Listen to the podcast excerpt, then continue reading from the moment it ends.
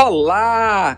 Eu sou Natálio Chocron e você está ligado no segundo episódio do podcast Terra em Pauta, que coloca em discussão diversos aspectos relacionados ao transtorno do espectro autista. Nossa convidada de hoje é a terapeuta ocupacional Paloma Mendes.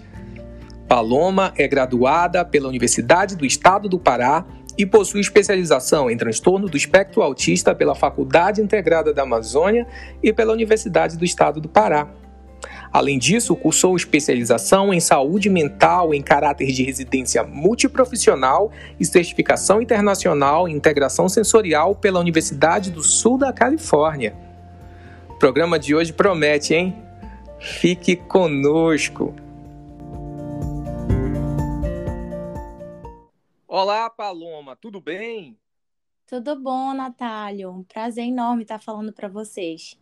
Bem-vinda ao nosso podcast Té em Pauta. E é, para a gente começar logo aqui esclarecendo para os nossos ouvintes, você pode falar quais são as principais repercussões no transtorno do espectro autista que necessitam de um atendimento de terapeuta ocupacional? Claro, com certeza. Bom, Natálio, é importante ressaltar que, se tratando do autismo, né, a gente tem um espectro aí de características singulares de cada pessoa, né? Mas tem algumas é, características que mais nos chamam a atenção também. Uma dessas é. características, principalmente é, na faixa etária da infância, é o brincar disfuncional, né? A criança, ela não consegue brincar funcionalmente, ou seja, é, ela não consegue utilizar aquele brinquedo de acordo com a sua própria função. Um exemplo, um carrinho, né? Geralmente as pessoas com autismo gostam mais de rodar as rodinhas do carrinho, né? Se atentam mais a esses detalhes de um, de um objeto concreto. E não da brincadeira em si, do brincar no, com uma rampa, é, brincar numa numa estrada, né, imaginando alguma coisa, então brincar mais imaginativo. Então isso já é também uma das possibilidades da terapia ocupacional, né, de uma das características do TEA. Outras é.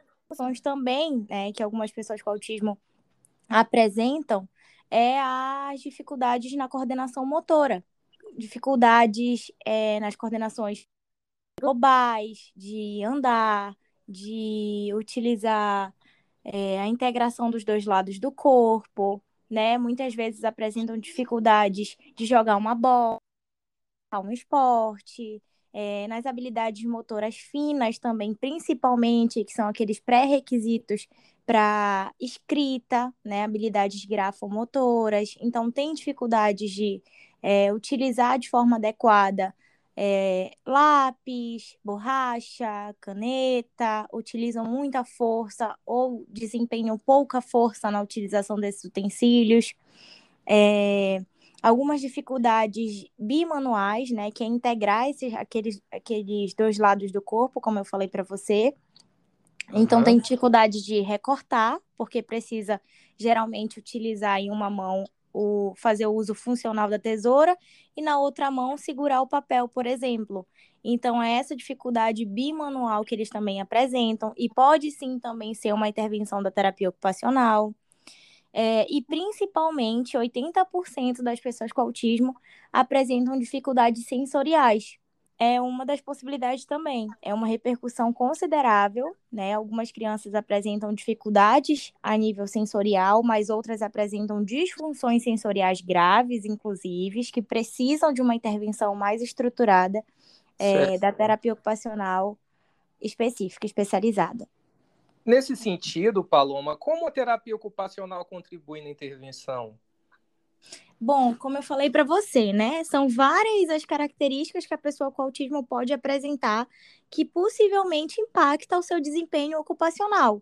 Então, a terapia ocupacional, tendo essa perspectiva, sendo a base e o objetivo das nossas intervenções, é, a gente intervém para que essa pessoa se engaje nas suas ocupações de vida diária, seja é, nas atividades de autocuidado, nas atividades instrumentais de vida diária, que também é uma área de domínio da nossa profissão, ou seja, fazer compras, ir ao supermercado, é, arrumar a casa, ajudar nas tarefas de casa, né? além das, das ocupações também do brincar, trabalho, lazer, participação social. Então, a terapia ocupacional, ela é, trabalha justamente para que essa pessoa com TEA, apresentando, ainda que apresente dificuldades é, que eu citei anteriormente, possa se engajar da melhor forma possível, de forma autônoma, de forma independente nessas ocupações. Então, e certamente terapeuta... é o que, o que se almeja, né? Todo profissional que atua na assistência em saúde das pessoas com TEA, os familiares, né? E sem a própria dúvida. pessoa que está ali se submetendo ao tratamento, né? Com certeza, sem dúvida. E o terapeuta, é, inclusive, Natália, é importante ressaltar que o terapeuta ocupacional ele trabalha nas diferentes faixas etárias do transtorno, porque não é só criança essa condição de autismo. Jovens e adultos também podem apresentar. Então, é, a gente tem essa perspectiva, esse olhar para as ocupações, e por meio das ocupações também nós é, proporcionamos essa autonomia e independência para essas pessoas. E, e uma também bastante abrangente, né? Com certeza. Vezes, como a grande mídia, por muitas vezes, acaba vinculando e associando a figura da pessoa com autismo muito à infância, né? Às vezes a população em geral tem uma noção equivocada de que a assistência em saúde só se dirige para a infância, né? Então é Exatamente. realmente Exatamente. Né? Não somente a terapia ocupacional, como todas as áreas também tem a sua atuação muito relevante em todas as faixas etárias. Exato. Bem colocado. E assim, é, puxando um pouquinho para essa faixa etária um pouquinho maior, né, dos jovens e adultos, estar inseridos no mercado de trabalho, o terapeuta ocupacional, ele é o profissional responsável por analisar aquela ocupação, pode fazer para contribuir, para que ele é, desempenhe da melhor forma possível, de uma forma mais efetiva.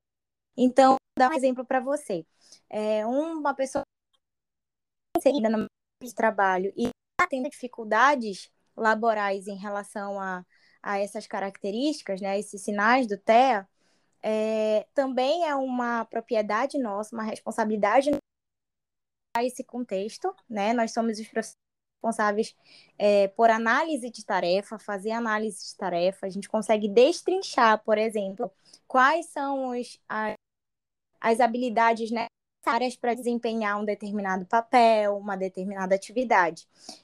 Então, uma pessoa, um jovem ou um adulto que está inserida no mercado de trabalho e não consegue desempenhar isso da melhor forma, pode também se valer das habilidades, das competências do terapeuta ocupacional para que ele consiga executar de forma efetiva aquela ocupação, analisando o contexto laboral, se aquela está adequada, se aquela luz do ambiente está muito intensa para a pessoa com autismo, se no local de trabalho dele existem muitos estímulos que acabam é, dificultando a atenção, a concentração daquela pessoa.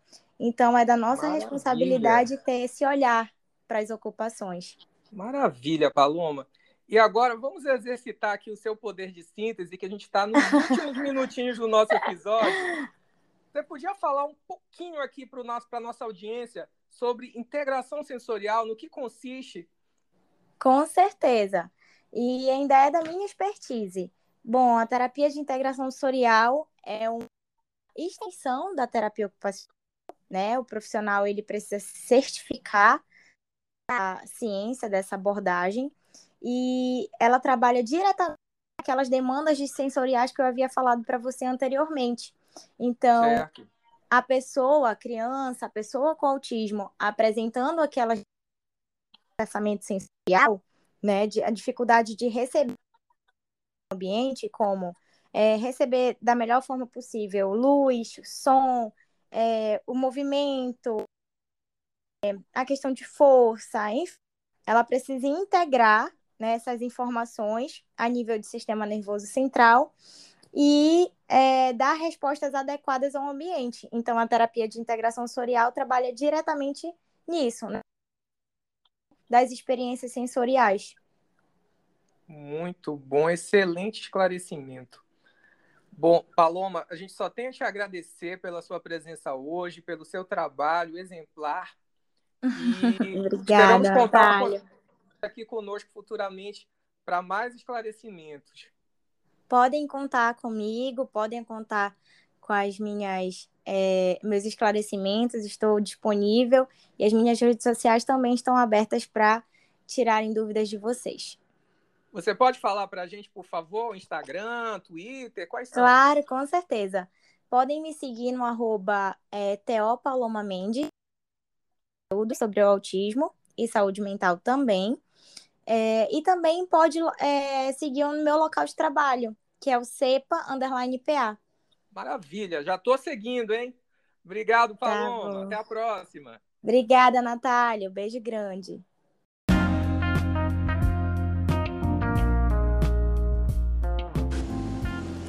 E este foi o episódio de hoje do Terra em Pauta. Vocês gostaram? Eu adorei. Obrigado pela companhia. Até a próxima.